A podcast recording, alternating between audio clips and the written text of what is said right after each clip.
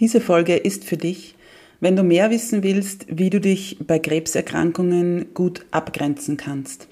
Wenn du Inputs möchtest, warum Krafttraining so wichtig, vor allem für uns Frauen ist.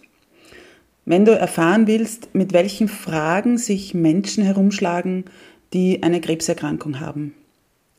Diese Folge ist auch für dich, wenn du ein paar Geschichten aus der diätologischen Praxis hören willst. Und diese Folge ist ganz besonders für dich, wenn du Gründe brauchst, um endlich ausreichend zu essen, um deinen Körper gut zu versorgen. Einmalig, unperfekt, echt. Der Podcast von und mit Katharina Küdraber, Diätologin und Mentaltrainerin von Female Food Freedom. Meine Herzensmission ist es, Frauen darin zu unterstützen und bestärken, dass sie mehr sind als eine Zahl auf der Waage oder einem Kleideretikett denn das Leben hat so viel mehr zu bieten als den ewigen Kampf auf dem Teller oder im Sportgewand, nur um endlich schlank zu sein. Ich teile mit dir nicht nur mein Expertenwissen, sondern vor allem auch die menschliche und praktische Seite dazu. Deshalb erzähle ich dir auch von meiner Geschichte, die von unzähligen Jahren im Diätwahnsinn und dem Kampf gegen meinen Körper geprägt ist. Dieser Podcast unterstützt dich auf deinem Weg zu einer genussvollen Beziehung zum Essen und einem entspannten Körpergefühl.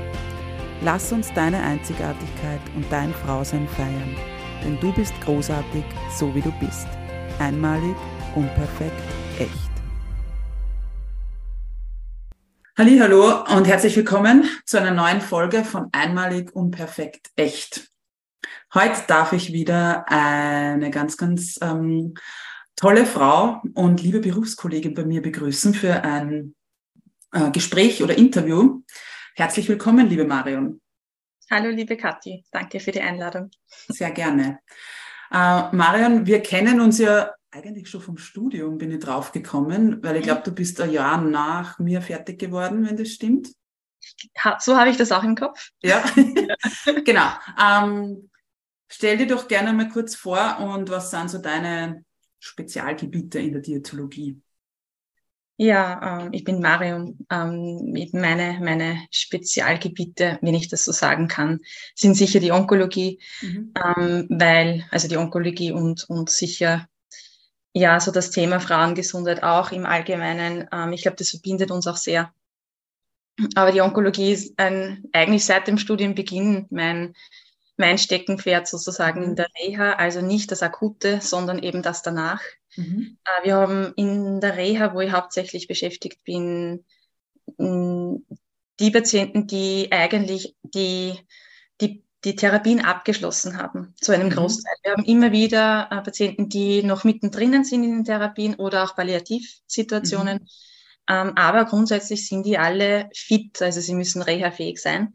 Ja. Und äh, das kennst du eh. Also es, es, muss eine gewisse Fitness da sein, damit sie die Therapien schaffen.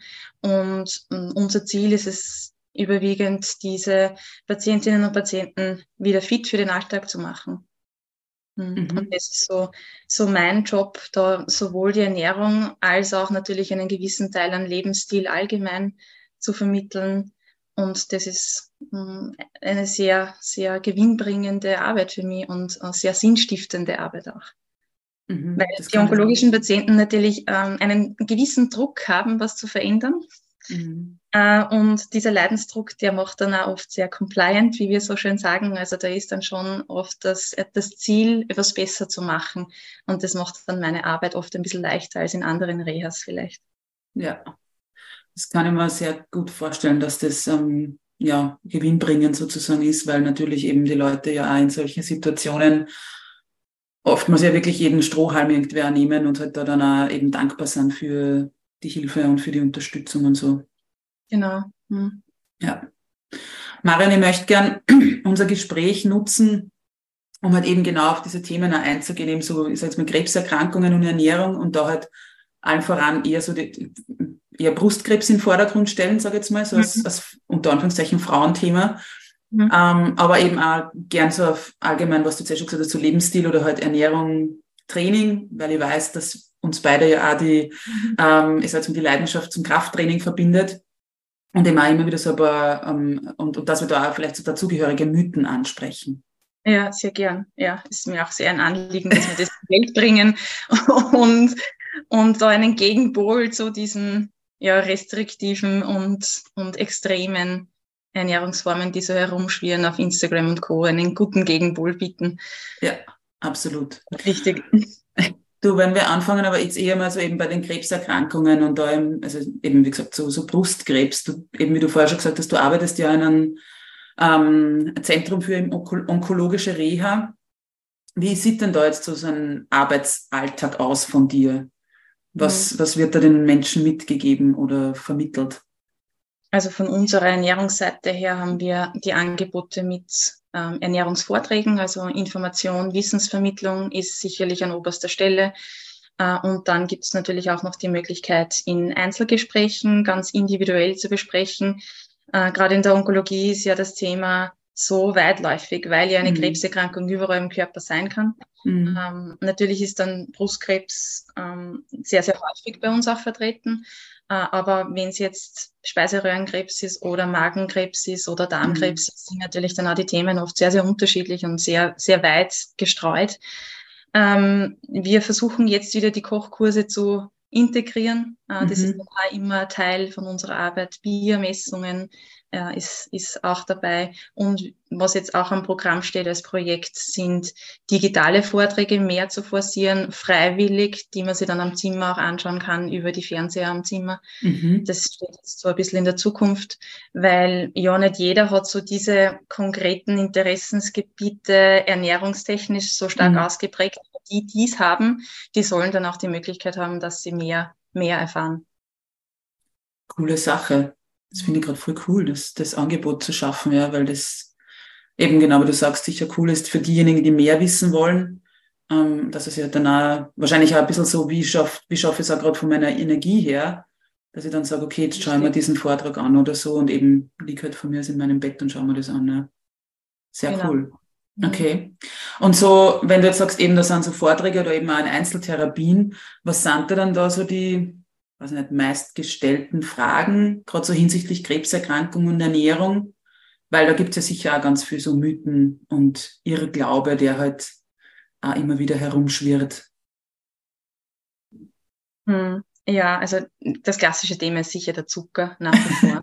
ich wollte es also, jetzt nicht fragen. jetzt ein, das kommt gleich als erstes. Wahrscheinlich bei jedem im Kopf ja. ist dann der Zucker. Ah, also das ist nach wie vor ein Klassiker die letzten zehn Jahre, wo ich dort bin. Und ich habe jetzt, äh, glaube ich, im August das zehnjährige Jubiläum und das, das nimmt kein Ende. Ah, es kommt aber jetzt auch sehr stark dieser ketogene Richtung. Mhm. Ähm, auch, das kommt in so Wellen, ja, ja. je nachdem, was in der bunten Krone am Sonntag drinnen steht. habe ich dann die Fragen, ähm, das soll jetzt nicht böse gemeint sein, aber ich habe dann oft die Fragen, was da drin ja. gestanden ist am Sonntag, kriege krieg ich dann äh, ähm, in der Woche drauf. Ähm, also Zucker ist ein großes Thema, Soja ist bei Brustkrebs immer, immer wieder auch sehr widersprüchlich und äh, natürlich dann die Milchprodukte. Ähm, lustigerweise wird über den Alkohol sehr wenig gefragt, obwohl es da eigentlich die größte Evidenz gibt. Ja, ja. Ähm, also das ist da immer wieder spannend. Danke, dass du das sagst, weil das finde ich so spannend. Ich arbeite ja auch eben, also in einer stationären Gesundheitsförderung. Und das finde ich einmal so toll. Wir haben es vorher gerade kurz mhm. angesprochen, dass die Leute bei uns zum Beispiel immer fragen, warum sind da keine Kalorien angegeben auf dem, auf den Speiseplan und, und, und. Wenn ich aber dann oder wenn selbst einmal oft von den Leuten das Thema Alkohol kommt, da sind dann aber alle, also alle wollen immer wissen, wie viel Kalorien es in dem Mittagessen und in dem Abendessen und und und. Wenn wir aber dann einmal drüber sprechen, okay, und wie viel Kalorien nehmen sie möglicherweise zu, wenn sie halt rausgehen und halt, weiß ich nicht, zu einem Heurigen oder was auch immer, da sind wir dann ruhig. Also da ist dann immer so dieses, okay, da wollen wir nichts mehr wissen. Ja, also, aber es ist interessant, dass das ähm, ja bei dir im, in deinem Umf also in deinem Themengebiet sozusagen ähnlich ist, ja. Ja, spannend. Sehr, spannend. Ähm, das ist immer wieder dann meine Gegenfrage. Ja, wenn, wenn jemand dann sehr drauf auf eine klare Antwort pocht oder auf ja. etwas äh, das, das, das muss so sein und dieses Schwarz-Weiß-Denken, was ja. in der Ernährung ja sehr, sehr häufig passiert und was uns dann, von uns dann auch immer gefordert wird und es gibt halt kein Schwarz-Weiß. Ja. Ähm, das ist dann immer schwierig und bei Alkohol gäbe es äh, meiner Meinung nach ein Schwarz-Weiß und da wird es dann aber nicht sehr, sehr gemocht, wenn man ihnen dann das so Das ist sehr spannend. Wir haben das so gelöst mit den Kalorien, dass wir die Nachspeisen sehr wohl mit den Kalorien versehen haben. Okay. Sagen aber absichtlich dazu, äh, wir möchten die Hauptspeisen nicht mit Kalorien versehen, weil das sind die Nährstoffe, die der Körper einfach einmal fix braucht. Ja. Und ob das jetzt 50 Kalorien mehr oder weniger hat, mhm. das, das, ist nicht relevant. Äh, die meisten verstehen das ganz gut, ähm, aber es ist trotzdem immer wieder auch bei unserer Diskussion. Ja, ja das glaube ich. Und was sind jetzt so diese, ich sage jetzt mal Aussagen, gerade eben wegen, also Zucker? Hm. Ernährt sich der Krebs von Zucker? Hm. Ja, nein, weil er kann sich von allem ernähren, ja, wie wir, wie wir das wissen. Also er kann, er ist ja irrsinnig adaptiv, also ein Tumor ist ja sehr adaptiv und, und ja. wenn jetzt keine Glucose kommt, dann, dann kann er sich von Fett ernähren. Ja. ja. Und wenn keine Kohlenhydrate kommen, dann nimmt das Körper, körpereigene Eiweiß und aus mhm. den glukogenen Aminosäuren macht er dann auch Glucose. Und dann ist natürlich dann der Effekt, dass der, dass der Patient, die Patientin massiv abnimmt und an. Muskelmasse mhm. verliert. Und wenn man das, und, und das ist auch immer ein sehr, sehr gutes Argument, wenn wir das so klar wüssten, dann hätten wir die Lösung. Aber es Danke. gibt und das verstehen uns dann auch sehr gut, äh, weil, weil es einfach wirklich so ist. Und dann, dann ist es auch klarer und dann ist aber auch diese Angst vor einem Eis oder vor einer Mehlspeise nicht so da. Ja. Weil es äh, weil's dann, dann verständlich ist, wie, ja. wie das eigentlich funktioniert. Mhm. Absolut. Ich kann mich da erinnern, eben weil wir ja in derselben äh, Fachhochschule studiert haben, da haben wir eine Diätologin gehabt aus dem, also aus dem Krankenhaus, bezüglich Onkologie halt und ich weiß noch, die hat gesagt, und das ist halt auch schon einige Jahre her bei mir, eben wie bei dir auch, ja. und ich weiß noch, die hat gesagt, würde es diese eine Krebsdiät geben, mhm. dann würden wir sie alle machen, für alle anwenden und dann wäre die Sache gegessen. Richtig. Also, und ich glaube, das kann man jetzt gar nicht nur aufs Krebs, sondern so grundsätzlich, wir wissen, was wir von Diäten halten, aber eben würde es diese eine Form geben, die uns alle irgendwo unter Anführungszeichen schlank und was weiß ich was macht, ähm, dann würde man das ja alle machen und dann wäre es ein für alle Mal erledigt. Ja. Also und vor allem diese Krebsdiät gibt's nicht. Ja. Und ich kann, also aber jetzt nicht mit diesem Klientel sozusagen oder diesen Patienten, Patientinnen arbeite, ich verstehe schon, dass man sie in dieser Situation an jeden Strohhalm klammert. Ja. Mhm. Und das wirst du sicher noch viel besser kennen, dass die Leute halt dann alles ausprobieren, was nur geht, ja. Und ich glaube, und das wäre mir nur ganz wichtig, dass du da vielleicht auch was dazu sagst, ähm, wie nämlich dann oftmals, ich sage jetzt mal, das Umfeld oder so, einfach Leute reagieren und was die dann ja auch alles teilweise für vermeintlich gut gemeinte Tipps geben, aber leider oftmals wirklich absoluter Bullshit ist. Hm, das ist Danke, dass du die Frage stellst, weil das ist wirklich, wirklich markant. Also egal, ob man jetzt selber googelt oder sich Bücher kauft oder eben dann die gut gemeinten Ratschläge äh, von den Freunden, Bekannten, Verwandten und der hat das mit dem ausgehungert, unter Anführungszeichen. Ja. Und die Cousine hat das so gemacht. Ähm, das ist echt gefährlich, weil es, es entsteht immer, und egal welche Strömung das dann letztendlich ist, es entsteht immer eine Restriktion. Es mhm. steht, entstehen immer Verbote. Und die Leute lieben Listen und Regeln. Und sie glauben, wenn sie sich auf Listen, an Listen und Regeln halten, dann, dann haben sie alles super gemacht, dann haben sie alles richtig gemacht und dann, dann, dann geht alles gut. Mhm. Ähm, und das ist halt leider nicht so. Und äh, diese Restriktion ist aber dann auch oft sehr, sehr häufig so, dass vieles weggelassen wird mhm. und aber nicht ersetzt. Das heißt, es wird einfach nur rausgenommen, rausgenommen, rausgenommen aus der Ernährung, aber es fehlen dann 100.000 Nährstoffe und die werden nicht ersetzt. Also ganz viele ähm, also ein klassisches Beispiel ist, ich esse kein, kein Fleisch, ich esse keine Milchprodukte, ich esse kein Soja mehr. Ja, mhm. da fehlen drei ganz, ganz wichtige Eiweißbausteine. Und das ist ja von mir aus okay, es soll ja das weglassen für eine Zeit, aber er ersetzt es ja nicht oder ja. sie ähm, und, und dieses, dieses Nicht-Ersetzen, das entsteht dann, da entsteht dann einfach dieser Mangel. Und mhm. der Muskelabbau in dem Sinn eben sehr häufig, der ohnehin durch die Erkrankung schon so stark ist. Und das ist dann eigentlich diese Teufelsspirale, gegen die ich sehr stark ankämpfen muss in der Ernährungsberatung. Ja, absolut. Also danke, dass du das jetzt auch nochmal so eben hervorgehoben hast, weil das ähm, ja ist eben oft das, dass dann ja jeder von jeder Seite kommt und es nur gut meint und aber halt dann eben so schwachsinnige ähm, ja, Empfehlungen gibt und eben, wie du richtig sagst, wir streichen weg und streichen weg und nehmen aber nichts dazu. Und einerseits ist die Therapie sehr, sehr fordernd, eben auch energiefordernd, so wie du sagst, wir nehmen sowieso schon an dieser so wichtigen Muskelmasse ab. Mhm. Und dann hungert man uns auch noch oder eben durch diese ganze Restriktion, durch diese ganzen Verbote wird dem Körper ja noch so viel wertvolle Energie entzogen, ja.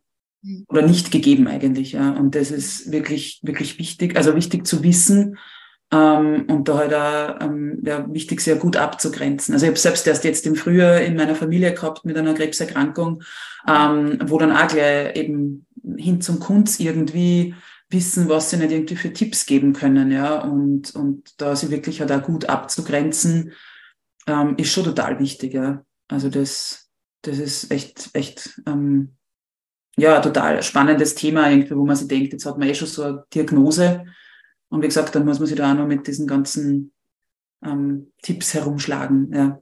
Ja, und es ist einfach wirklich eine Stresssituation dann ja. obendrauf. Ähm, die, die, die Schwierigkeit ist auch sehr häufig, es wird dann oftmals von ärztlicher Seite einfach gesagt, gut gemeint auch, ja, ja dass kein Stress entsteht, gut gemeint, essen Sie das, was, worauf Sie Lust haben. Und das ist aber dann für viele Patientinnen und Patienten zu wenig.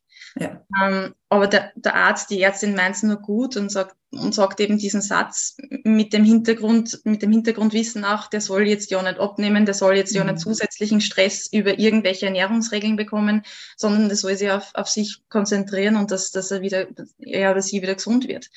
Mm, und, und das ist aber dann vielen zu wenig und dann fangen sie an zum Suchen.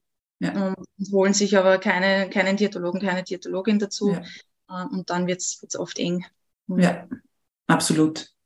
Also ja, das ist natürlich auch oftmals die Sache, dass man nicht Diätologen oder Diätologin dazu holt, sondern dass man dann eben, wie du vorher schon gesagt hast, irgendwie Dr. Google oder sonstige Suchmaschinen und Blogbeiträge und Social Media befragt. Ähm, oder halt dann irgendwelche ominösen, dubiosen Bücher und, und Artikel oder so halt findet und liest. Ähm, und da aber halt nicht den, ja, ich sag jetzt mal, den, den fachspezifischen Rat sich holt. Ja. Und mhm. das wäre sicher gerade in dieser Situation sehr wichtig. Mhm. Mhm. Bisher eben, wir haben es jetzt eh schon ein bisschen angesprochen, aber gerade so, ähm, wenn eben, also weil wir vorher gesagt haben, eher so jetzt Brustkrebs, ich sage jetzt mal Frauen, wenn wir in die Richtung gehen, wie sehr spielt denn da oft für die betroffenen Patientinnen äh, auch noch ihr Gewicht eine Rolle? Also wenn sie schon in dieser Situation sind von ich bin jetzt krank, ja, und ich habe eben diese Diagnose und eben bestmöglichst ja auch schon den, die Therapie abgeschlossen. Ähm, und trotzdem aber, also eben in diesem, dass sie trotzdem noch vielleicht irgendein Wunschgewicht oder Idealgewicht hinterherlaufen und da eher eben auch noch dieses Diäthalten im Vordergrund steht, obwohl sie eben äh, sogenannte konsumierende Krankheit haben. Wie, wie ist da deine Erfahrung oder was, womit bist du da konfrontiert? Ist es da dann irgendwie mal, dass man sagt, okay, ich schaue jetzt gut auf mich? Oder ist da immer nur dieses, weiß ich nicht, ich sage jetzt mal 90, 60, 90 im, im Hinterkopf? Ja, na, also das, das geht nicht weg, auch nicht durch eine Erkrankung. Das ist mhm. massiv stark, also das ist so eine starke Emotion, ähm, das Gewicht, eine Zahl auf der Waage, die Angst vor der Gewichtszunahme, die ist ja gerade bei Brustkrebs ja leider nicht unberechtigt, weil mhm. ja die darauffolgende antihormonelle Therapie ja oft zur ja. Gewichtszunahme führt, weil es einfach auch so radikal umgestellt wird dann.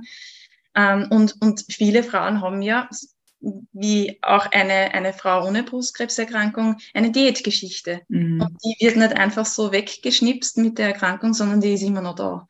Ähm, und diese Diätgeschichte, die hat sie natürlich, die ist im Körper drinnen, die manifestiert sich sowieso. Äh, und wenn dann ja, wenn, wenn dann natürlich weniger Bewegung stattfindet, weil sie müde sind von den Therapien, weil mhm. vielleicht zur Chemotherapie noch eine Cortisontherapie dazugenommen werden muss, ähm, dann ist natürlich eine Gewichtszunahme oft, oft da. Und auch wenn die Gewichtszunahme nicht erfolgt, dann ist der Muskelmasseverlust einfach da, weil einfach der Alltag ein komplett anderer ist und, und einfach das Energielevel ein komplett anderer ist. Und, und da, da ist einfach die Angst riesig groß und genau in dieser Phase wird dann oft ähm, ja, werden dann oft die Kohlenhydrate eingeschränkt, werden, werden dann oft restriktive Ernährungsweisen weitergeführt. Ähm, und, und dann wird einem ja auch schon gesagt, naja, das ist die Wahrscheinlichkeit, dass sie Gewicht zunehmen, ist sehr groß. Und mit diesem Satz ist es, glaube ich, automatisch und logisch, dass dann äh, die, die Frauen no, no strenger sind mit sich selber, als sie vielleicht vorher ohnehin auch schon waren. Und mhm. dann wird es nochmal potenziert. Ähm, und, und so diese Angst und, und, und Angst vorm Essen, Angst vorm Zunehmen ist, ist genau so da. Ich glaube, Das, das wird durch die Erkrankung nicht anders.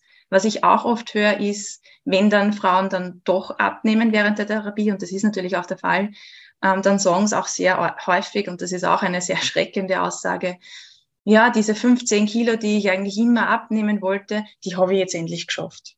Oh. Also das ist nicht selten der mhm. Fall, dass ich so eine Aussage höre, weil das einfach so eine hohe Priorität hat, so eine Wichtigkeit hat. Ja. Und das egal wie furchtbar sie sich fühlen mit den fünf ja. Kilo weniger und wie schwach sie sich fühlen, die Zahl auf der Waage gilt. ja, sehr, sehr, sehr, sehr prägend. Ähm, und es sind ganz viele Frauen ja in dem Alter bei uns so zwischen, ja, bis, hm, zwischen 45 und 65 so. Mhm. Das ist ja auch so diese, diese Zwicky-Generation, extra schlank sein Generation da mit dabei. Bah, da, da wird man, also da ist mir jetzt gerade einmal kalt über den Rücken eigentlich gelaufen. Ähm, ja, jedes, jedes Mal Gänsehaut, wenn ich das Ja, höre. also wobei das ist ja nicht, ich glaube, wir beide meinen das, also ich glaube jetzt für uns beide sprechen zu können, wir meinen das ja nicht böse. Ja, also das ist ja nicht, ja, ähm, wir können das ja verstehen. Ja. Genau, also das, der, der Gedanke dahinter ist uns ja irgendwo verständlich, weil eben, wie du richtig sagst, die Generation, wie wir geprägt wurden, ja. ähm, ich sage immer für mich, ähm, also ich bin 41, da ist, äh, für, ich war als Kind, habe ich immer irgendwie, also wir sind aufgewachsen mit halt Bravo und Co. Und ich weiß noch, ich habe es erst vor kurzem in einer Beratung gesagt, äh, ich habe immer früher, meine Oma hat immer gehabt, diese ganzen ähm, Schundblätter wie Neues Blatt und Neue Post und was weiß ich. Und ich habe das halt früher ja. immer mal angeschaut und so durchblättert und habe halt immer von diesen ganzen Königshäusern die, mhm. die Bilder angeschaut, also halt, wie sie alle nicht Kassen haben und eben damals noch Lady Di und und und. Und mhm. wenn ich denke, wie da, also das war mir zwar als Kind wurscht in dem Sinne, ja, aber einfach jetzt rückblickend, wie die da zerfleischt wurden, weil sie irgendwo einmal, ähm, eben, weiß ich nicht, ich weiß, Lady Di war da auf irgendeinem Boot, wo sie schon geschieden war und dann irgendwie, oh mein Gott, sie hat Zellulite oder so, ja, wo ich mir denke, ja, meine Güte, ja, wir alle sitzen irgendwann einmal so da, dass vielleicht irgendwo die eine oder viele Dellen irgendwie sind, ja, also who cares, ja, aber ja, es ist halt wirklich traurig, wenn man sich das überlegt, dass man in so einer Situation ist, wie du jetzt sagst, die Frauen haben Brustkrebs, und dann freuen wir uns darüber und dann kriegen die vielleicht dann noch Komplimente dafür, dass sie so mhm. schlank sind. Von denen, die es vielleicht nicht wissen, was da dahinter steckt. Ja. Und dann kriege ich tatsächlich nur ein Kompliment. Ähm, und eigentlich, wie du richtig sagst, sind sie aber energielos, fühlen sie furchtbar und haben aber irgendwo aber auch eben diesen Zwiespalt von, ha, jetzt habe ich endlich diese Zahl XY auf der Waage. Ja. Da gibt's auch noch eine spannende spannende Geschichte, das sehr gut zusammenpasst. Ähm, eine Patientin, die, also bei uns dürfen die Patientinnen und Patienten jedes Jahr kommen, ähm, also täglich, mhm. äh, täglich jährlich ansuchen mhm. für einen Reha-Platz. Und ich sehe dann wirklich die Patientinnen und Patienten oft jedes Jahr. Das ist super mhm. nett weil man einfach eine gewisse Verbindung dann natürlich ja. auch über die Jahre. Und eine Dame hat einfach eine starke Gewichtsgeschichte auch über die Erkrankung erlebt und sie hat gesagt, sie hat äh, einmal 50 Kilo gehabt und einmal 80 Kilo gehabt. Ja, mit den 50 Kilo waren alle in, an, aus, in ihrem Umfeld super bemüht. Ah, kann ich dir was helfen? Kann ich dir was kochen? Ist, ist eh alles okay? Mit den 85 Kilo, wo sie am allerschlechtesten gegangen ist, mhm. hat jeder zu ihr gesagt, ah, jetzt geht's dir eh wieder gut, jetzt schaust du wieder gut aus, unter Anführungszeichen. Wow. Wow. Also das ist auch so, so eine ganz markante Geschichte, die werde ich einfach nicht vergessen, mhm. weil, weil das, das, das brennt sich auch bei mir so ein, mhm. weil es einfach so tragisch ist, wie wir auf diese Oberflächlichkeit eben gehen. Ähm, und, und ich habe eine ähnliche Prägung wie du, Katharina, mit, mit meiner Mama war Schneiderin, die hat überall die Modezeitschriften herumliegen gehabt, mhm. wie ich als Mädchen war. Ähm, und, und, und da hat man ein gewisses Bild, wie man auszuschauen hat. Ja. Und das prägt sich von klein auf so stark ein. Und ich verstehe jede Frau, die, die so denkt oder die so solche Aussagen macht. Und es ist einfach irrsinnig schwierig aus diesen, aus diesen Glaubenssätzen und Denkmustern und ähm, ja, aus diesen Prägungen, was empfinde ja. ich als schön herauszukommen, äh, weil es eben falsch dargestellt ist. Äh, Hochglanzmagazine wissen eh alle, was da passiert. Und es ist einfach nicht, nicht echt und, und, ja. und, und äh, sehr, ja, man setzt sich einfach riesig unter Druck ja. und unter Stress. Boah, das macht mir gerade so sprachlos, was du jetzt auch erzählt hast, weil es so, weil es so zeigt nämlich wirklich, wie wir ticken, ja. Mhm. Also, ähm, und das jetzt da wieder wertfrei in dem Sinn, aber einfach so dieses, okay, wenn du ganz dünn bist, dann muss man da helfen, ja. Und wenn du aber jetzt eben doch äh, zugenommen hast sozusagen oder eben dann mehr Gewicht hast, ist eh alles gut, ja. Und es wird dann eben nicht gefragt, kann man da irgendwie helfen oder brauchst du was oder so, sondern dann wird ja eher wieder davon ausgegangen, ja, jetzt, wo es, das heißt, also überspitzt, wie sie die Leute wahrscheinlich denken, na, jetzt, wo es so gut ausschaut, kann es ja nur gut gehen, ja. Mhm. Und das ist schon extremst, also wie du sagst, wirklich traurig auch, dass man das so, ähm, ja, dass, dass das, das Umfeld eben oder halt ja diese Gesellschaft so sieht, ja, dass wir da eben so eine, ja, eigentlich wieder so eine Blickdiagnose herstellen, ja, und einfach sagen, okay, ja, schaust eh gut aus, wie man das so im Volksmund sagt, so, ne? Genau. Also muss da gut gehen, ja. Also, und, und ich weiß, ich habe auch, also vor einigen Jahren, wo es mir wirklich nicht gut gegangen ist und wo ich halt schlanker war und habe so viel Komplimente dafür gekriegt, ja, und ich wollte am liebsten nur schreien und sagen, ja, bei mir geht's hundselendig, ja.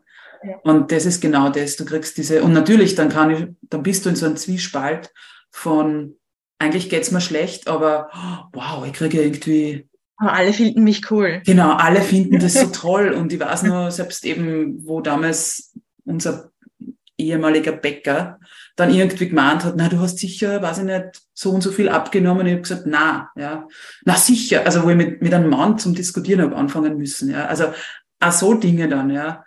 Und ja, aber es ist wirklich, wirklich Wahnsinn, ja, wie man da so wie wir da wirklich geprägt sind, da hast du auf jeden Fall recht.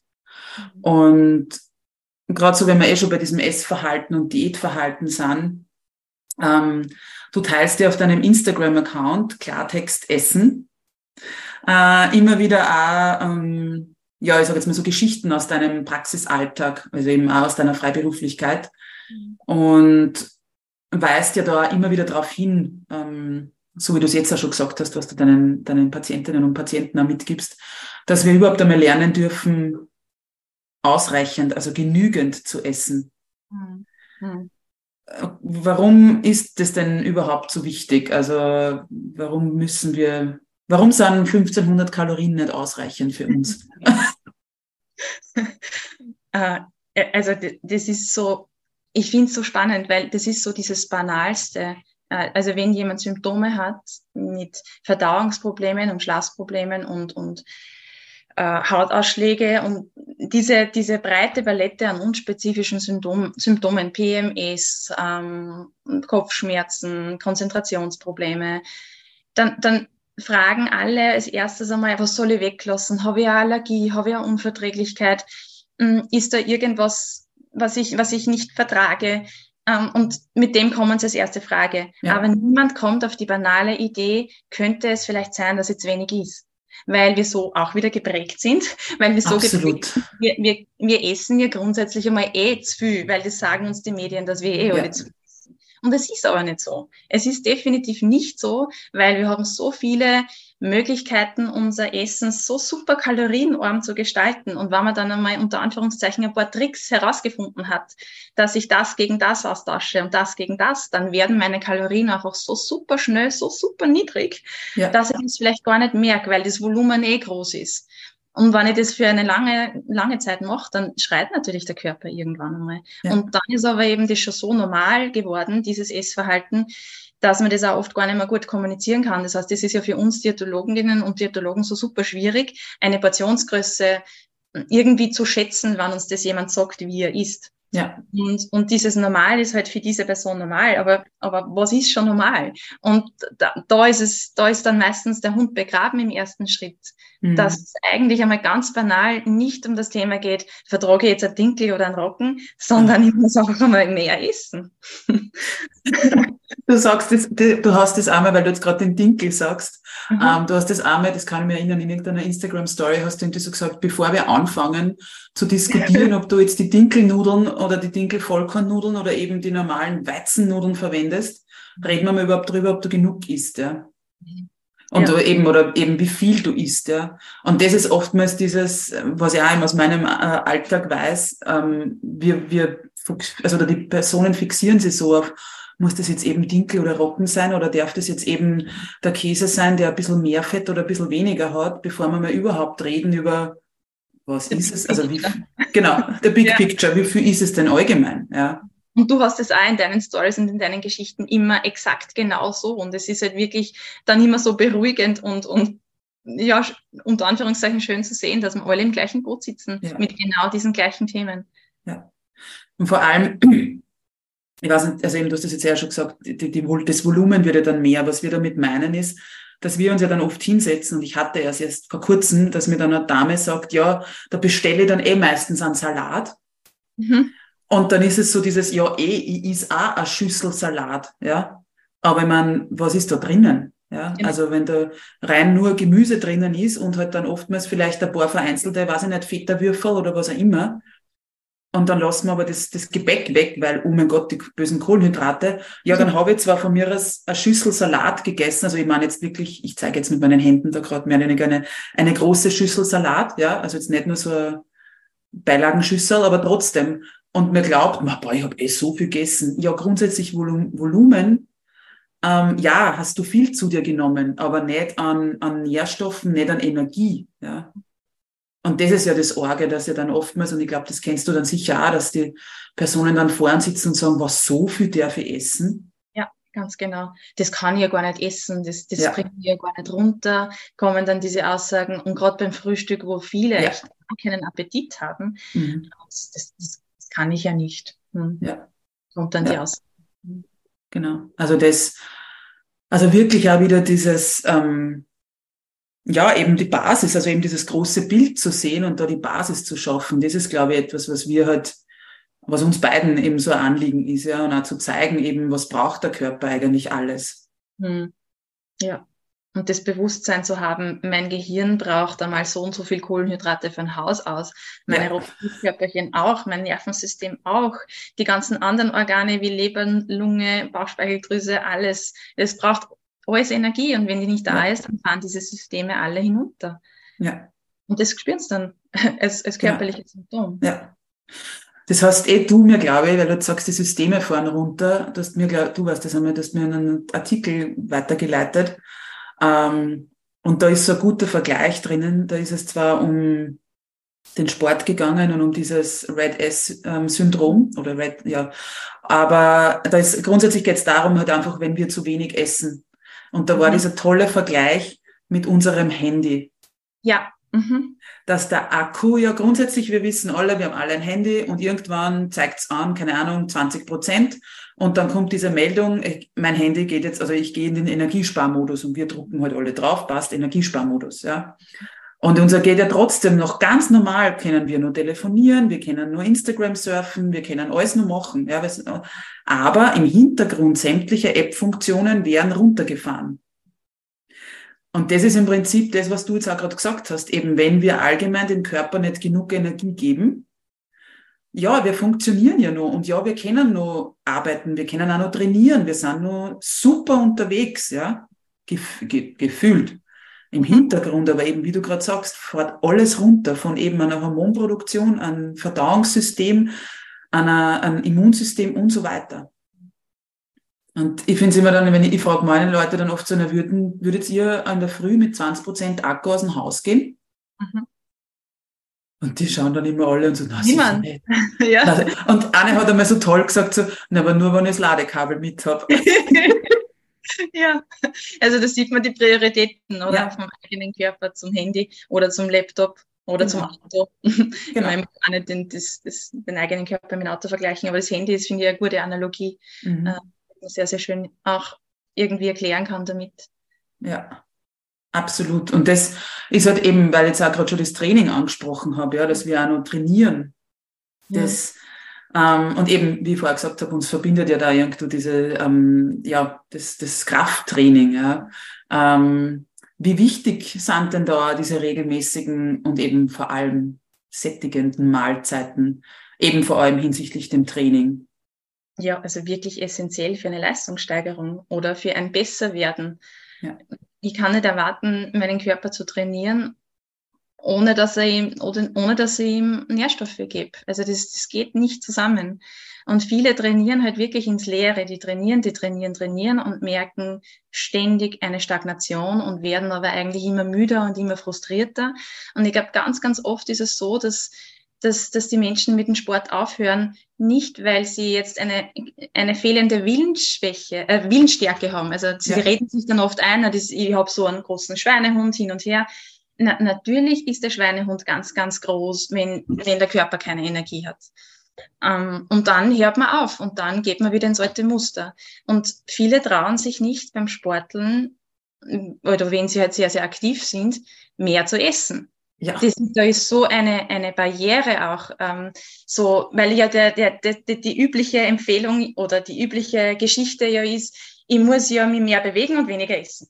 Genau. Das ist so ganz, ganz klassisch, immer noch so in den Köpfen drinnen.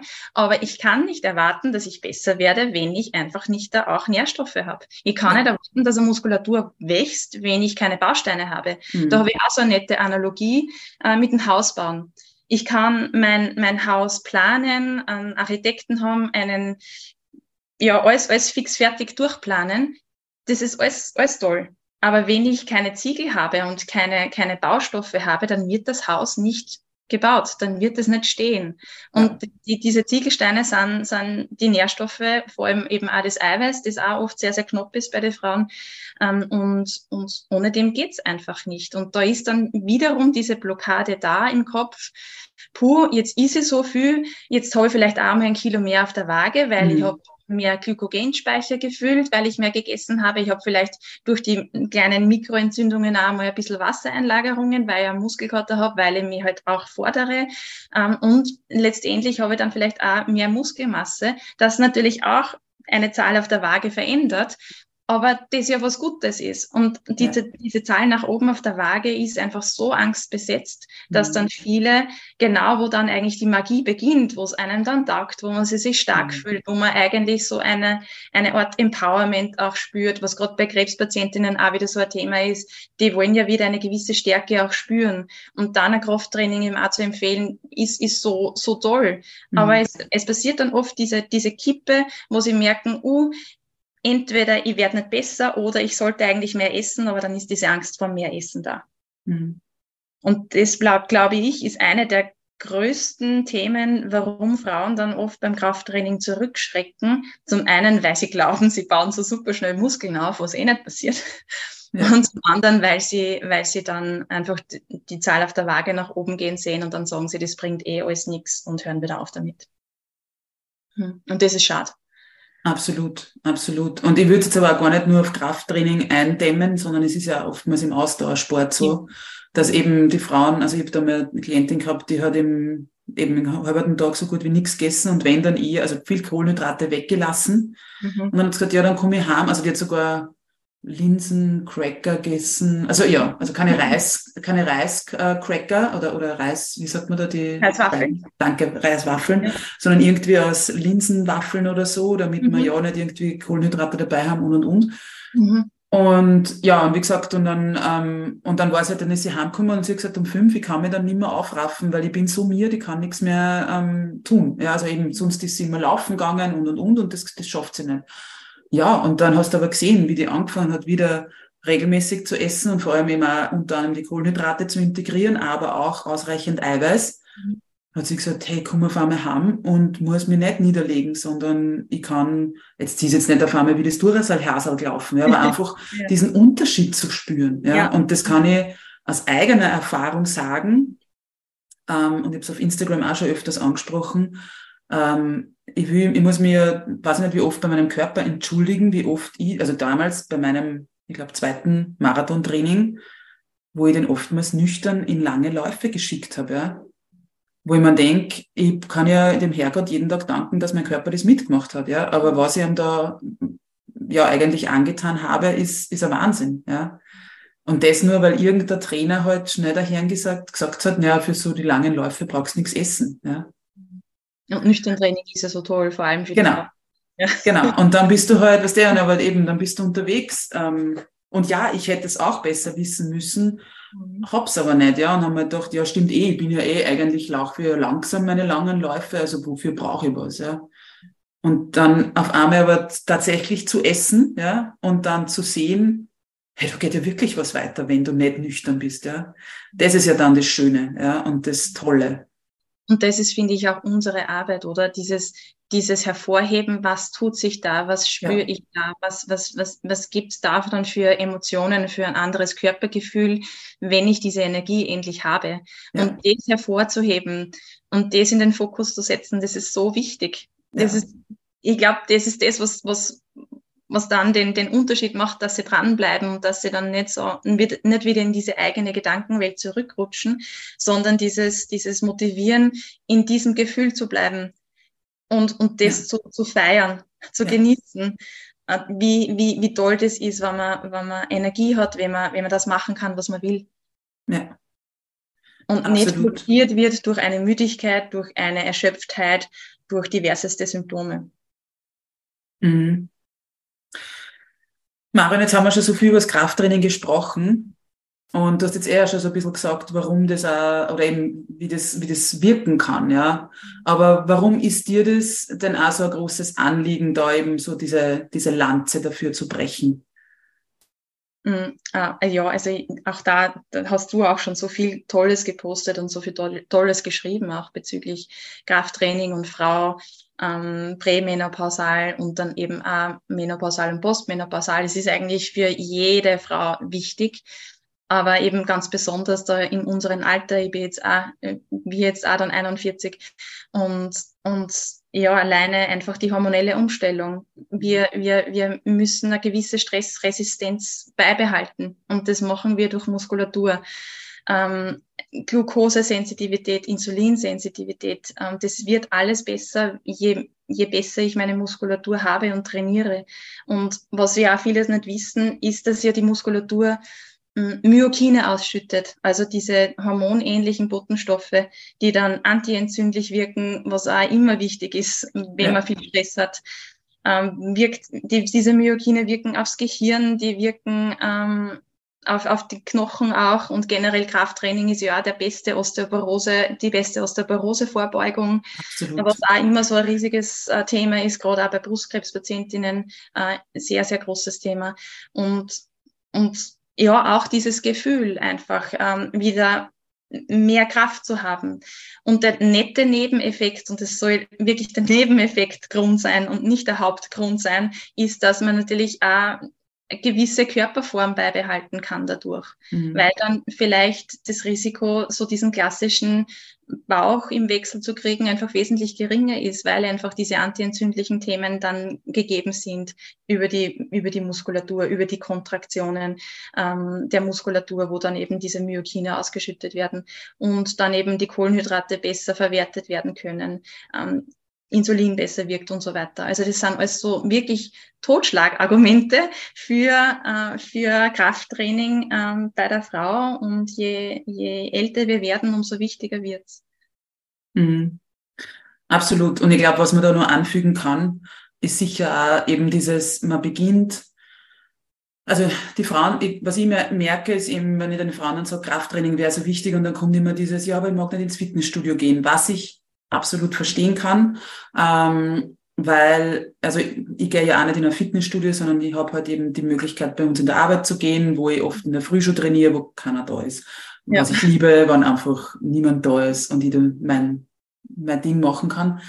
Aber eben auch dieses, ich kann ja schon mal mit Eigenkörpergewicht anfangen. Ist natürlich was anderes als jetzt mit Gewichten, aber das ist schon mal herausfordernd, wenn ich noch gar nichts mache ja, oder wenig. Ja, und dann halt mich zu steigern. Und allein dieser Erfolg auch von eben, wie ich angefangen habe, irgendwelche Übungen zu machen mit, weiß ich nicht, eben zwei Kilo Hanteln oder so und mhm. habe mir gedacht, oh mein Gott, das ist so schwer. Und, und dann irgendwann ist man auf einmal dort, dass man sagt, hey, okay, eigentlich, ich kann mit steigern, ja. Und ähm, eben dann ist man irgendwann auf, keine Ahnung, fünf Kilo, sieben Kilo, wie auch immer, ja. Und das geht. Und ähm, was ich bei mir, und ich weiß nicht, ob du das bestätigen kannst, oft ist dieses, na, ich glaube, das kann ich nur nicht. Und dann traut man sich einmal drüber und dann denkt man sich so, oh, das hat jetzt funktioniert. Jetzt habe ich auf einmal eben, so weiß nicht, die nächsten, keine Ahnung, fünf Kilo, zwei Kilo genommen oder wie auch immer. Und auf einmal dieses, ich finde, also für mich ist das dann immer so ein Erfolgserlebnis zu sehen, hey, darf man eben mehr zutrauen auch. Ja, gerade bei der Kraft, oder? Ja. Da haben wir so an, an irgendwie eine Hemmschwelle, ja, das ist so viel Gewicht und auf der anderen Seite haben wir aber viele von unseren Kolleginnen, Freundinnen, Kinder, die dann auch gleich einmal 15 Kilo wiegen und da genau. ist es kein Thema. Genau. Absolut, ja, ja das ist ein guter Schwere Handtaschen, ja, manche ja, bin mit ja. einem Koffer herum und, und das ist ja dann auch schwer und dafür muss ich auch trainieren, dass ich das eben dauerhaft auch aushalte und, und da keine Disbalancen entwickle. Ja. Aber ja, dieses Erfolgserlebnis, das ist, das ist großartig und ja sehr, sehr und bestärkend. und ich finde, genau, nämlich bestärkend, man kann das dann auch manchmal, oder für mich ist das dann so, dass ich das manchmal auch ins in, in, Leben außerhalb des Trainings mitnehme und man denkt so, hey, du kannst, also du bist stark in dem Sinn, ja, also eben, du hast das beim Training gerade dir selbst irgendwie bewiesen oder gezeigt, ja, also nimm das auch mit dann, ja, und gerade jetzt, wenn wir wieder zu dem Anfang kommen von ähm, Personen mit Krebserkrankung und so, ja, wo man auch sagen kann, okay, hey, schau mal, was ich da alles schaffe und wie stark ich da bin, ja, also, ja, also wirklich toll. Und du hast es auch vorhin, vorhin so toll erwähnt, weil man eben so, so noch gar nicht in diese Richtung hineingeschnuppert hat. Ich habe erst gestern am Podcast gehört diesbezüglich, dass eben jedes Training äh, mhm. gerade wenn man von Null beginnt, so einen tollen Effekt hat mhm. und so, so gewinnbringend ist. Also so, da war irgendwie so der Vergleich mit, wenn man von Null beginnt und dreimal in der Woche 30 Minuten eine Einheit macht, dann ist das mehr Effekt für den Körper, als wenn man vor, vor sieben Stunden auf zwölf Stunden pro Woche Sport macht oder so. Ja. Die, e, egal was man macht und wie man sich dann motivieren kann, wenn man so komplett gar nichts macht, ist der Effekt einfach riesig für den Körper. Absolut. Und ich glaube, das ist auch das Wichtige, ähm, nämlich, ähm, weil du jetzt auch gerade sagst, mit diesem, aber man nur, unter Anführungszeichen, nur halt mhm. halt eben von mir aus dreimal die Woche oder zweimal die Woche und wenn es vielleicht, ich sage jetzt mal auch 15 Minuten sind, mhm. aber es ist immer noch mehr als nichts und das ist halt das, was ich dann auch oft noch höre oder auch lange selbst den Glauben gehabt habe, so dieses, na wenn es nicht Minimum eine halbe Stunde ist oder Minimum eine mhm. Stunde mhm. und das so und so oft in der Woche, dann bringt's ja eh nichts. Ja, stimmt absolut nicht. Und wenn es, wie du ja. sagst, wenn es dreimal 15 Minuten sind oder zweimal 15 Minuten ist, ist es auch gut. Und oftmals geht am Anfang nicht mehr. Ja. Weil man ja eh so eine Grundbelastung vielleicht schon mit sich hat, mit Familie, Kinder, Job, ja. Haus, Garten. Das sind ja eh tausend Dinge, die man, die man unterbringen muss. Und wenn es dann zweimal 15 Minuten sind, großartig. Ja. Und vielleicht das nur kurz zum, dass man natürlich auch nicht, aber man einmal angefangen hat, wird es auch nicht immer jeden Tag gleich sein. Mhm. Also das, wir haben das vorher nur kurz gesprochen vor der Aufnahme, ähm, dass für uns beide zum Beispiel Schlaf so wichtig ist. Mhm. Und zwar Diätologinnen und reden über Schlaf, nämlich weil es so wichtig ist, nämlich tatsächlich. Ähm, ja. Und, und da halt auch das aber dann eben auch einerseits auf den Zyklus auch, äh, umzulegen, aber auch, wenn ich in einer Zyklusphase bin, die jetzt grundsätzlich noch von wegen, ich habe super viel Energie schreit, wenn ich aber eben mich nicht danach fühle oder einfach halt eben zum Beispiel zu wenig geschlafen habe oder nicht genug gegessen habe oder wie auch immer, dann wird es auch nicht so sein, dass beim Training immer eben dieses höher, schneller, weiter sein wird. Ja. Definitiv. Und diese Geduld ist genauso wie beim Essen auch im Sport ja. notwendig. Und dieses nicht in drei Wochen oder 28 Tage oder vier Wochen denken, wie es halt die ganzen Programme so irgendwie ja. bewerben, sondern wir reden da von Jahre und mehreren Jahren und mhm. eigentlich soll es nie aufhören. Mhm. Mhm. Absolut. Das ist ein sehr schönes Schlusswort eigentlich, Marion, was du da jetzt gesagt hast, dass das eigentlich nie aufhören soll. Mhm. Ähm, ja, äh, danke für diese vielen, vielen tollen Inputs. Ähm, ich habe eine letzte Frage an dich. Und zwar, ähm, die ihr immer am Ende allen meinen äh, GästInnen sozusagen stelle. Und zwar, ähm, der Podcast heißt ja einmalig unperfekt echt. Mhm. Und mich würde äh, interessieren, was du mit diesen Wörtern eben, also einmalig unperfekt echt, verbindest. Mm, eigentlich jeden einzelnen Menschen von uns. Genau so sind wir. Und ich mag den Titel von deinem Podcast irrsinnig gern und auch den neuen äh, Podcast mit äh, mit unserer Kollegin auch und, und ich glaube, genau das braucht diese, diese differenzierte Anschauungsweise von Ernährung, vom Lebensstil, mhm. äh, weil den Mainstream, bla bla, sage ich jetzt ganz böse, äh, den, den haben wir genug in uns drinnen und deswegen so diese, deine Arbeit, deine unterschiedlichen Geschichten, die du einfach auch erzählst, die sind so wichtig für das Verständnis und fürs Augenöffnen und fürs Achtsamkeit, Achtsamsein. Und man fühlt sich dann nicht so alleine mit seinen Sorgen, Ängsten und Problemen, weil man einfach weiß oder sieht, ja, es, es geht den anderen genauso. Mhm. Und jeder hat so seine, seine unperfekten Seiten und das macht uns alle nur menschlich. Dankeschön. Danke Sehr auch. Schön. Danke für deine Fragen, danke für deine Arbeit und danke für die Einladung. Ja, danke dir. Ähm, ich werde nur deine ähm, Kontaktdaten in die Shownotes geben, wenn jemand eben, wie gesagt, den, den Instagram-Kanal Klartext Essen habe ich eh erwähnt, aber den Rest, auch deine Website und so, finden dann alle Zuhörerinnen in den Shownotes. Und ja, liebe Marion, vielen lieben Dank. Danke dir, liebe Katharina.